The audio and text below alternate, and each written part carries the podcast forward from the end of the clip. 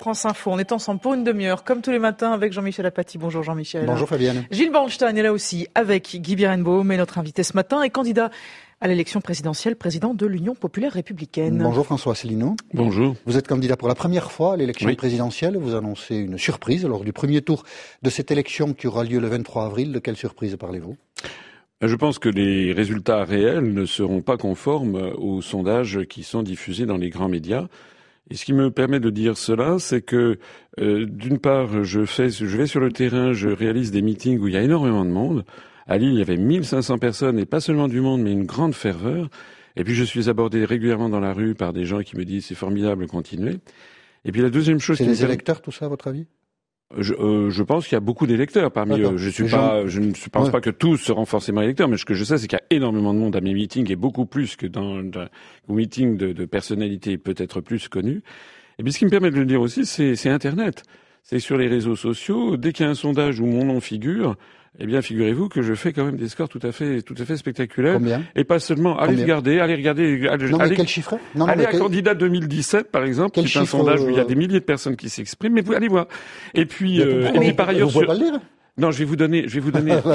Vous dites, on fait des chiffres tout à fait extraordinaires. Bah oui, donnez-le, voilà, c'est tout simple. Eh bien, je, il se trouve, par exemple, sur ce site Candidat 2017 où il y a à, peu près 5000 personnes qui votent chaque jour. D'accord euh, eh bien, j'arrive en tête avec Vous Mélenchon. Voilà. D'accord, bon, d'accord. Et je crois qu'on peut euh, voter deux fois, pardon, Monsieur Asselineau, je veux pas être, je veux pas vous toucher, mais on peut voter deux fois, trois fois. Ah non, non, non, non, non, non, allez-y. C'est pour ça que je vous dis d'y aller. Vous verrez que vous ne pouvez pas voter deux fois. Et puis par ailleurs, il n'y a pas que ça. Ma chaîne YouTube, par exemple, la chaîne YouTube de l'UPR, on a dépassé les 11 millions 300 000 vues, alors que par exemple celle de Monsieur Macron en est, je crois, à 1 million 5. Donc, une ce, sont, ce sont des sondages qui, ce sont quand même des mouvements, ce sont des mouvements, des indices, voilà, qui me paraissent. Je ne dis pas qu'ils sont euh, révélateurs nécessairement, qu'ils sont forcément statistiques, mais ils sont révélateurs de tendances de fond de la société française. Et justement, cette tendance de fond, vous l'avez évoquée euh, lors de votre meeting à Lille, et je vous propose que nous vous écoutions. Quand je suis arrivé à Orly, je suis sorti, j'ai cru un instant que j'étais Madonna. Vraiment? Oui, je suis arrivé. Euh, honnêtement, c'était le lendemain du débat. L'émeute Écoutez, moi j'ai connu quelque chose que je ne connaissais pas dans ma vie. D'accord. C'est euh, arrivé dans un endroit public, un lieu public comme, comme, comme Orly, où il y avait plus de la moitié des gens qui se relevaient à, ma, à mon passage, qui chuchotaient, qui voulaient prendre des selfies, venir me saluer, voilà. Et dans l'avion, euh, dans l'avion, tout le, tout le personnel de bord est venu me saluer. Et puis pendant le vol, il y a une, une hôtesse qui est venue me dire euh, si vous avez été formidable hier au débat, euh, on est tous derrière vous. Est-ce que je peux avoir C'est l'effet débat donc.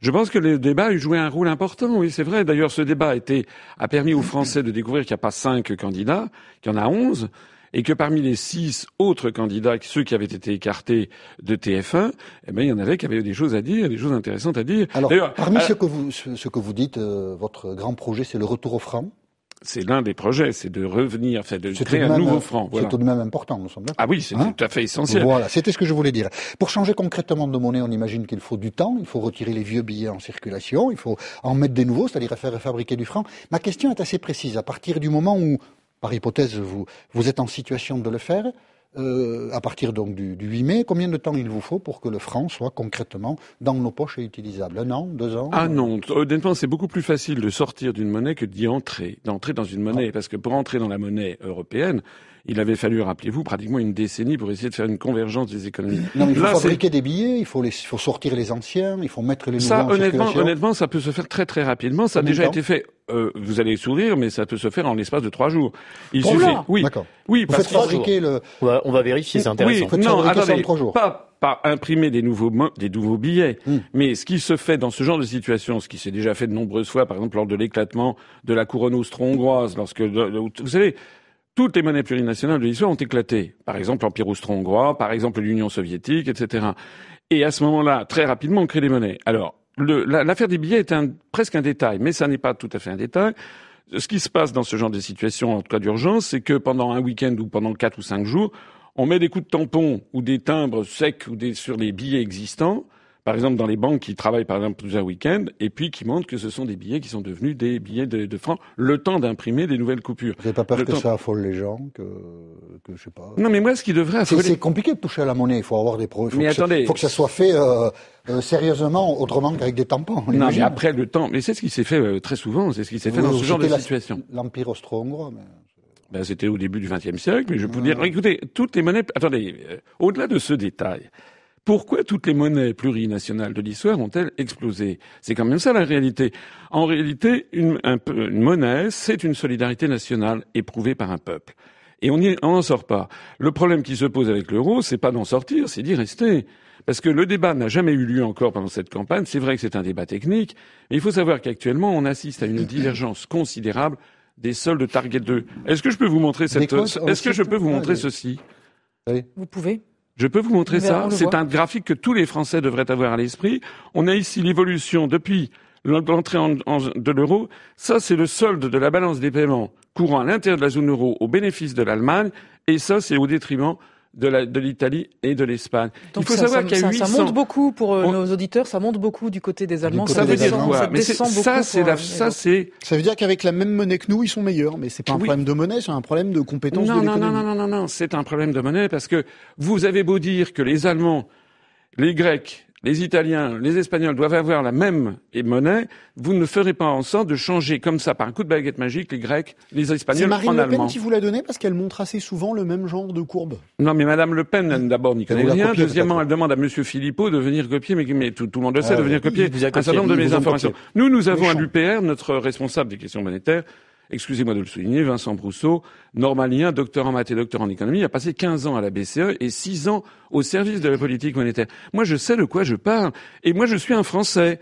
Je suis français, je suis père de famille, j'ai j'ai j'ai j'ai un appartement à Paris. Quel rapport avec la monnaie unique? Eh ben, le rapport, c'est que je ne suis pas. Je, si je propose aux Français de sortir de l'euro, c'est pas c'est pas par fantaisie, c'est parce que j'ai peur pour mes économies et que je veux voir baisser le chômage, parce que notre monnaie actuelle est une monnaie surévaluée. Nous ne pouvons pas, sur longue durée, avoir la même monnaie que l'Allemagne. Ça creuse nos déficits commerciaux, ça fait exploser les excédents commerciaux de l'Allemagne, et surtout notre monnaie étant trop chère, ça fait augmenter continuellement le chômage. Moi, si nous sortons de l'euro pour recréer un franc qui perdra 10%, nous allons faire baisser de 1 à 2 millions le nombre de chômeurs. Quand on n'avait pas la même monnaie que l'Allemagne, les choses n'allaient pas mieux. Ah, oui. il avait Entre pas, le marque et le franc, on dévaluait tout le temps et il réévaluait tout le temps. Oui, mais, mais, oui, mais c'était... Si, vous avez de la mémoire, et sans doute vous en avez, vous ne pouvez pas me contredire. C'est exact, mais c'était pendant les Trente Glorieuses qui, où les Français... Non, non, non, par les années 80-90. Mais écoutez, nous avons, nous avons vu... Mais attendez, allez donc dire aux Grecs et aux Espagnols. Non, vous, parlez, non, vous parlez des différences de monnaie. Quand les Allemands avaient le marque et nous le franc, ça n'allait pas mieux. Si, parce que ça, je persiste ici, ça était pendant la période des Trente Glorieuses, non, cela ne pas. Si, si. Et les Français se sont très bien portés. Nous avons vu le chômage, nous avons vu le chômage exploser depuis l'euro et ça va continuer. Et cette discussion reprend dans une minute. Il est 8h41, Léo Chapuis pour l'essentiel. On ne sait toujours pas qui est à l'origine de l'attaque de Dortmund. Aucune revendication pour l'instant. Ce qui est sûr, c'est que ce sont bien les footballeurs qui étaient visés hier soir trois explosions sur, euh, au passage de leur bus, bus qui les emmenait au stade pour affronter l'AS Monaco en quart de finale de la Ligue des Champions. Un joueur et un policier ont été blessés euh, dans cette attaque. Le match doit en principe se jouer ce soir à 18h45. Dans l'actualité aussi, la mise en examen de trois joueurs de rugby de Grenoble. Ils sont soupçonnés d'avoir violé une jeune femme rencontrée en discothèque à Bordeaux après un match de championnat. Et puis le cyclone a finalement fait un mort en Nouvelle-Calédonie Calédonie, un homme de 73 ans qui est sorti de chez lui pendant la tempête. Il a été emporté par une rivière en crue. Il est mort noyé. France Info. Invité politique ce matin sur France Info, c'est François Asselineau et la question c'est vous, Gilles Bernstein. Alors vous trouvez donc que l'euro est trop cher. Si on sort de l'euro, vous estimez que la dévaluation du futur franc par rapport à l'euro sera de 10%. Pourquoi 10% D'où vous sortez cette évaluation? Enfin, d'où ça vient? Alors, ça vient, je ne vais pas vous remontrer mon graphique, mais c'est un graphique qui trace l'évolution de solde de la balance des paiements à l'intérieur de la zone euro. Et ça n'est pas seulement moi qui le dis, c'est le Fonds monétaire international, c'est ING, c'est Nomura, c'est Natixis. Le Fonds monétaire international a fait une étude sur oui, la Oui, oui, absolument, et qui ont estimé, oui, qui ont estimé que le franc serait euh, que le, le, manque de compétitivité serait de l'ordre de 6 à 10% Donc en fait, lorsque l'euro explosera, le parce que de compétitivité, c'est pas la même chose. Oui, lorsque l'euro explosera, c'est pas la même chose. Lorsque l'euro explosera, parce que l'euro va exploser, quel que soit le président qui sera élu, l'euro finira par exploser. Donc lorsque le franc explose, lorsque l'euro explosera, le nouveau franc perdra sans doute à peu près une dizaine de points par rapport au cours pivot vis-à-vis du dollar.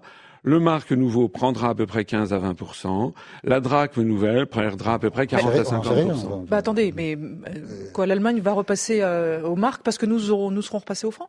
Mais vous savez, les Allemands, c'est ce qu'ils souhaitent, hein, parce que l'augmentation que je vous ai montrée, le chiffre, la Bundesbank sort tous les mois le nouveau chiffre. Ils ont sorti le dernier chiffre, c'était avant-hier, 829, mon trafic est déjà périmé, 829 milliards d'euros venus des pays du Sud. Et contrairement à ce que vous pourriez imaginer, ça ne plaît pas du tout aux Allemands, parce que ça veut dire quoi? Ça veut dire que cet argent qui vient se réfugier en Allemagne, parce que les, les, les partisans, de, les, les, grandes fortunes euh, des pays du Sud savent que lorsque l'euro explosera, il vaut mieux avoir des comptes en Allemagne qui seront transformés en marques. Eh bien, tout ceci, ça se traduit par une augmentation des créances de la Bundesbank sur les banques des pays du Sud, ce dont ils ne veulent absolument pas, puisque ça fragilise le bilan de leur banque centrale. Vous proposez de, dans votre programme de faire un référendum sur la dette publique. Quelle est la question que vous posez aux Français? Alors, il y a trois grands débats qui taraudent la société française. Il y en a bien d'autres, mais trois débats quand même plus particulièrement c'est l'immigration, c'est le, modèle énergétique, pour ou contre l'énergie nucléaire, et c'est qu'est-ce qu'on fait de la dette hmm. publique? Quelle est l'origine de la dette? C'est effectivement vos trois grands débats, mais la question c'est quoi? Quelle question sur la dette? Alors, je ferai un grand débat sur la dette en disant, bah, écoutez, euh, on, un débat, ça veut dire un débat, ça veut dire Quelle est la question? Un référendum. Quelle est la question posée?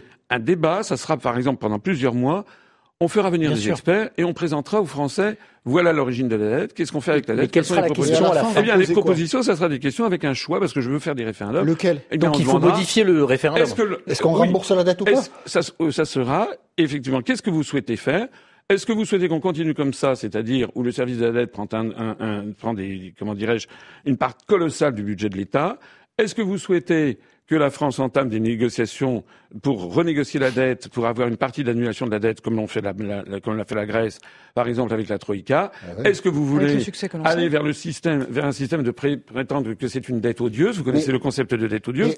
C'est aux Français de dans décider. Dans un référendum, on ne pose pas des questions techniques, on pose des questions politiques. Quelle est la question politique que, vous, souhaitez poser aux Français vis-à-vis de la dette? C'est simple, un référendum, c'est binaire. mais, mais justement, moi, c'est ce que je ne veux pas. Moi, je m'adresse depuis que j'ai créé ce mouvement politique, c'est pour ça qu'il y a de plus en plus de gens qui viennent. On est au troisième millénaire. Hein. On n'est plus en 1950. Maintenant, les gens sont de. Moi, je m'adresse à l'intelligence de mes concitoyens, et je veux faire des, des référendums où on leur pose des questions techniques. Non, mais un référendum sur la dette, c'est est-ce qu'on continue à rembourser ou pas? Enfin, il faut que ça soit simple, sinon. Euh, mais on pourrait leur dire. On pourra, écoute, mais pourquoi prenez-vous les Français pour des demeurés?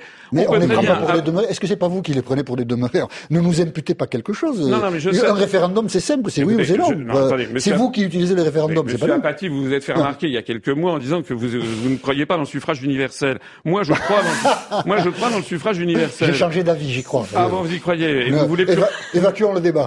Vous ne voulez plus J'ai changé d'avis. Vous ne voulez plus raser le château de Versailles. J'ai changé d'avis sur tout, monsieur. d'accord. Je ne suis pas candidat avec présidentielle. Bon, eh ben moi, je n'ai pas changé d'avis. Je pense qu'il faut demander aux Français, par exemple, pourquoi, et pourquoi on ne leur demanderait pas? On leur demanderait pas, est-ce que vous voulez, par exemple, trois choix, est-ce que vous voulez un, Il va falloir modifier. Deux. Donc on va juste, on va modifier. Général, oui, mais de toute façon, j'ai des projets de modification. Voilà, vous allez devoir modifier la Constitution. Absolument. Avec un référendum d'initiative populaire que je propose aux Français, et avec également un référendum dont disposerait le chef de l'État. Actuellement, le référendum a mauvaise presse dans notre pays parce que tout le monde pense au, au plébiscite de la famille Napoléon et, la façon dont pouvait l'utiliser Charles de Gaulle. Non, non, là, j'y pensais pas. Non. Moi, je voudrais, moi, je voudrais un référendum où le président de la République pose honnêtement des questions aux Français sans prendre, sans que lui prenne parti. Et il dit, écoutez, moi je ne prends pas parti, mais voilà les choix qui vous sont faits. Est-ce que le rôle d'un politique, Monsieur Asselineau, pardon, et d'un président a fortiori, c'est pas justement de prendre parti et de dire voilà ce que je ferai? Non, le rôle du président de la République, il est fixé par la Constitution française il est le garant de l'indépendance nationale. si les Français, dans un référendum, font un choix qui vous convient pas, parce que vous aurez une opinion sur la dette. Alors, si les Français font un choix qui vous convient pas, vous allez faire une politique qui vous convient pas? J'ai déjà dit, je répète, comme j'ai déjà dit, conception du pouvoir. Non, non, j'ai déjà dit et je répète, Écoutez, c'est quand même ce qui s'est passé avec Jacques Chirac en 95. On en parle de vous, là. En, en, en, Oui, mais Chirac en 2005, il a fait un référendum. Il a appelé les Français à voter oui au référendum sur la Constitution européenne. Les Français ont dit non, il est resté.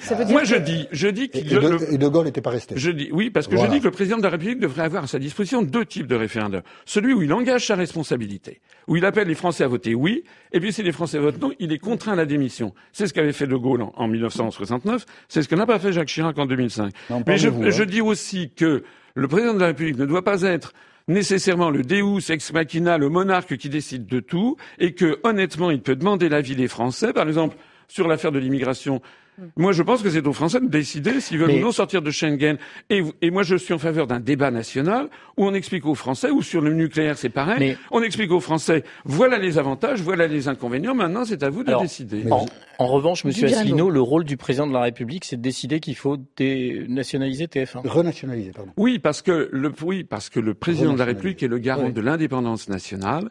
Il est également, il exerce par son arbitrage le fonctionnement régulier des pouvoirs publics et la continuité et vous voyez de l'État. Le paradoxe, euh, c'est quand même très paradoxal de vouloir aller aussi pointu que sur les médias et de laisser les gens se débrouiller en leur, euh, dans les questions au référendum. Non, mais je ne laisse pas les gens se débrouiller. J'ai dit qu'il y avait trois grands sujets. J'ai pas dit sur tous les sujets. J'ai trois grands sujets. Ne, sur les sujets mineurs, vous avez des opinions. En revanche, effectivement, j'ai proposé dans le programme, parce que je pense que ça correspond aux souhaits profonds des Français. Les Français veulent un chef d'État qui assure la justice et l'égalité sociale et, qui combat, et qui combat, les grandes féodalités dans les, de Dans les grandes nationalisations, pardon Jean-Michel, euh, à quoi ça sert de nationaliser TF1 en fait? Euh, Attendez, et pourquoi vous voulez renationaliser TF1 Afin d'assurer la démocratie et l'élévation de la culture générale des Français? Donc dis donc, euh, eh ben oui, TF1 c'est pas parce terrible que TF1, TF1 c'est abétissant TF1. Oui, pour une large part, je suis ah, désolé ah, de dire. Vous leur avez dit ça quand vous avez été invité sur TF1 Oui, mais je leur ai dit. Ah, vous leur avez TF1, dit j'étais hier soir. Mais écoutez, attendez, mais moi j'ai pas peur, je ne vais pas me laisser intimider. non, mais vous leur avez dit hier soir qu'ils étaient Les Français, les Français ils sont en train de choisir un chef de l'État. C'est dommage un chef que vous de l'État. pas ce soir. C'est moi parler. Oui. Les Français sont en train de choisir un chef de l'État qui doit défendre leurs intérêts face aux grandes puissances de ce monde, face à Donald Trump, face à Vladimir Poutine, face à Xi Jinping. Vous allez et, et moi je devrais me, me, mettre à quatre pattes, comme un, me cacher sous une tête de peur parce que j'ai affaire à la rédaction de TF1. Non, je dis à TF1 ce que j'ai à dire à TF1. TF1 a été privatisé en 1986. Il y avait un cahier des charges culturelles. Ils ne l'ont pas respecté. J'estime que TF1 doit être renationalisé. Mais vous savez, en Angleterre, la BBC One est une entreprise nationalisée. Au Japon, la NHK au Japon également. Avec quel argent donc vous allez verser de l'argent de l'État à la famille Bouygues? On va racheter, on va racheter. La TF1, ça vaut 2 milliards d'euros. Oui, c'est pas beaucoup, beaucoup, non? Sortir de l'Union européenne va nous rapporter 34 milliards d'euros par an. Et avec ça, Donc avec cet argent, je vais faire beaucoup de chez Bouygues. Comment? Avec ça, on rachète TF1. Voilà. On y revient dans une minute, si vous le voulez bien, Monsieur Asselineau, 8h50. Et voici Léo Chapuis. Pour la police allemande, ça ne fait aucun doute. L'équipe de football de Dortmund était bel et bien visée hier soir. Trois explosions au passage du bus qui emmenaient les joueurs au stade pour affronter l'AS Monaco en Ligue des Champions.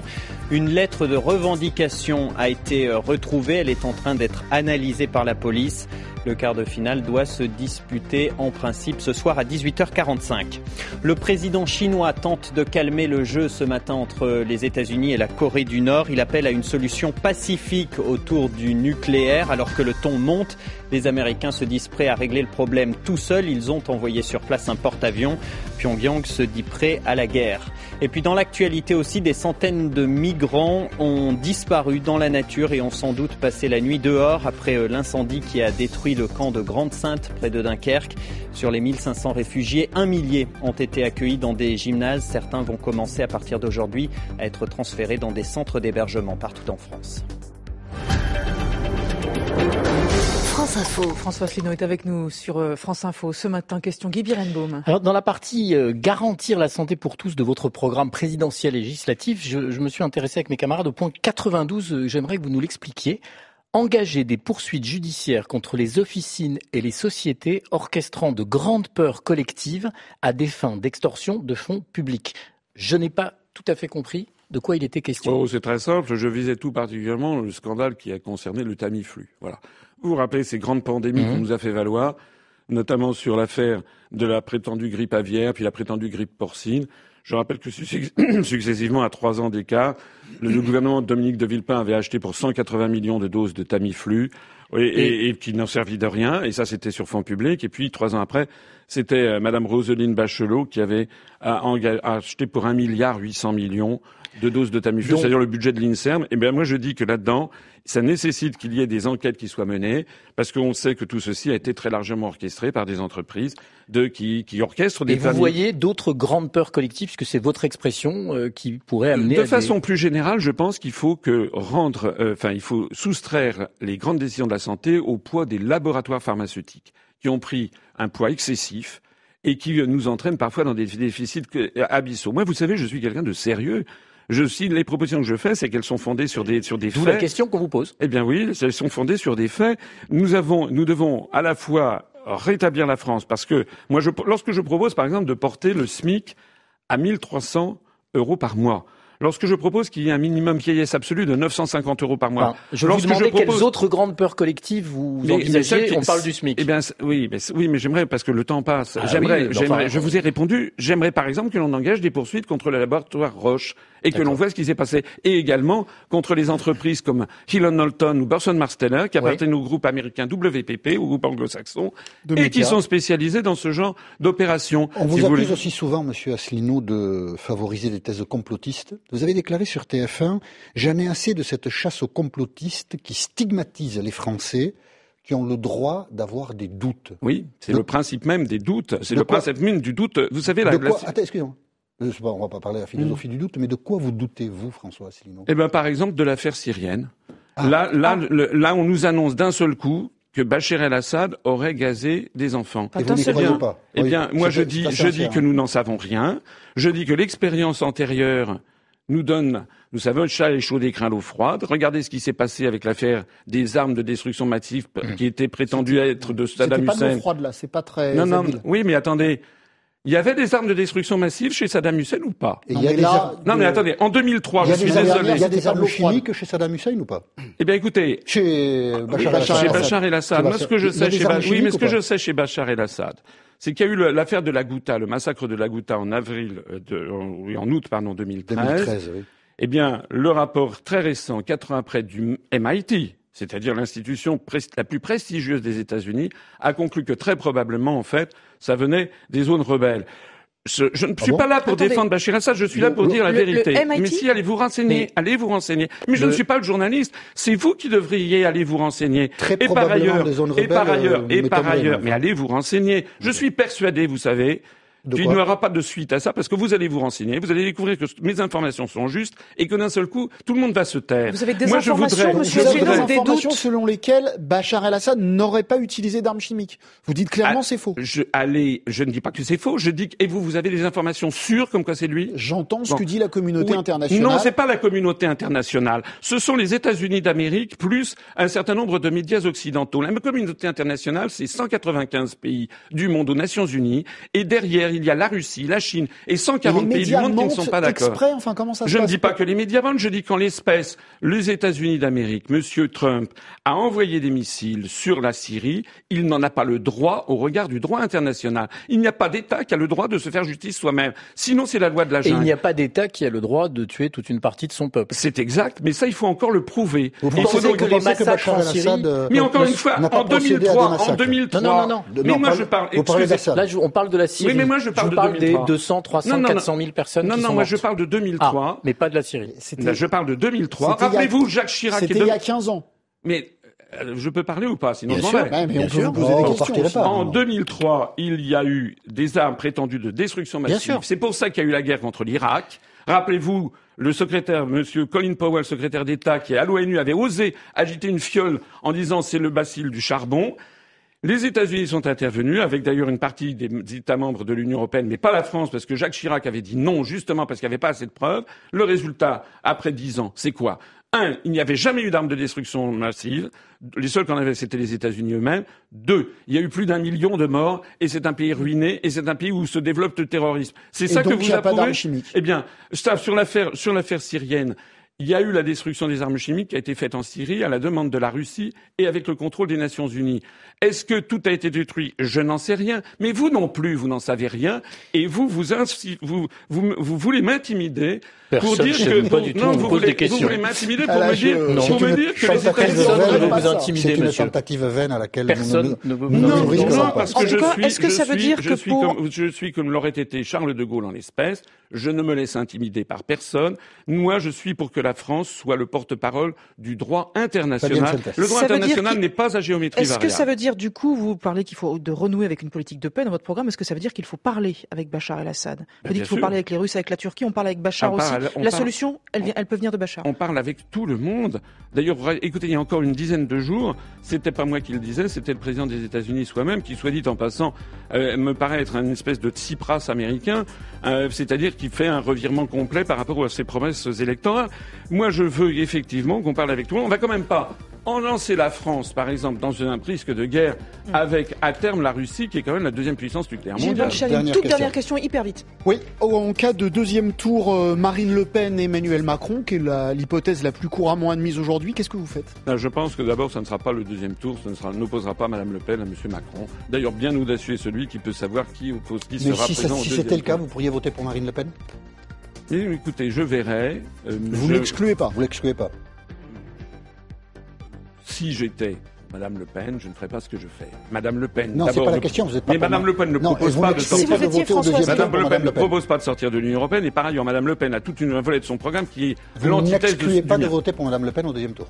Euh, si, si, si, tout à fait. J'exclus de voter pour Madame Le Pen au deuxième tour. Ben, c'est dit. Merci, monsieur. Et merci à tous. On se retrouve demain.